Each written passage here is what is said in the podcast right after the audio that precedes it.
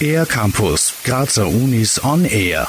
Be the Face. Die Kampagne der TU Graz hat sieben neue Gesichter, die dieses Jahr ihre jeweiligen Fakultäten repräsentieren. Im Porträt mit ihrem Studienfach Information and Computer Engineering und im Hauptfach Internet of Things Hanna Brunner. Ganz angefangen mit der Technik habe ich, wie ich in die HTL gekommen bin. Und da war ich schon im Zweig Elektronik und das hat mir wirklich gut gefallen. Und dann war das Bachelorstudium Telematik damals noch und jetzt Information Computer Engineering eigentlich nur die logische Folge. Das Studium dreht sich um Softwareentwicklung und Programmieren, aber auch Elektrotechnik spielt eine Rolle. Im Internet of Things liegt der Fokus darauf, Dinge miteinander zu vernetzen, um beispielsweise Smart Homes oder selbstfahrende Autos zu entwickeln. Hanna über die Relevanz ihres Studiums. Ich denke, der Bereich Informatik ist allgegenwärtig schon in, in der ganzen Welt oder in jedem Bereich und im Alltag.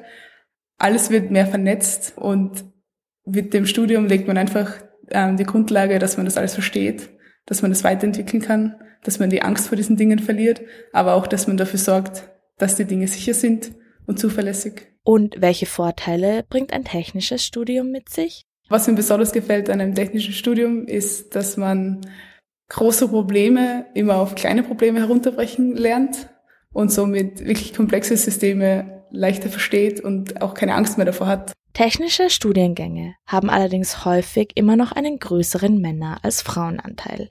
Hanna erzählt, wie sie zur Technik gekommen ist und wieso man sich trauen sollte, ein Studium an der TU anzufangen. Bei uns hat es in der Hauptschule einen Mädels in die Technik-Tag gegeben und wir haben dort in einem technischen Beruf geschnuppert. Und das hat mir eben gut gefallen und hat mir irgendwie auch die Idee überhaupt gegeben, dass ich in diese Richtung gehe. Ich denke, das größere Problem ist, dass viele Mädels nicht in Berührung kommen mit der Technik und so auch das Interesse nicht entwickeln können. Ich kann nur sagen, mir taugt's voll. Es macht unglaublich viel Spaß. Es ist sehr spannend und man soll es einfach probieren und sich das zutrauen. Wer sich jetzt noch mehr für Hanna Brunner und ihr Studium interessiert oder auch die anderen Faces kennenlernen möchte, der kann sich auf der Webseite der TU Graz unter Be the Face informieren. Für den R-Campus der Grazer Universitäten Bernadette Hitter.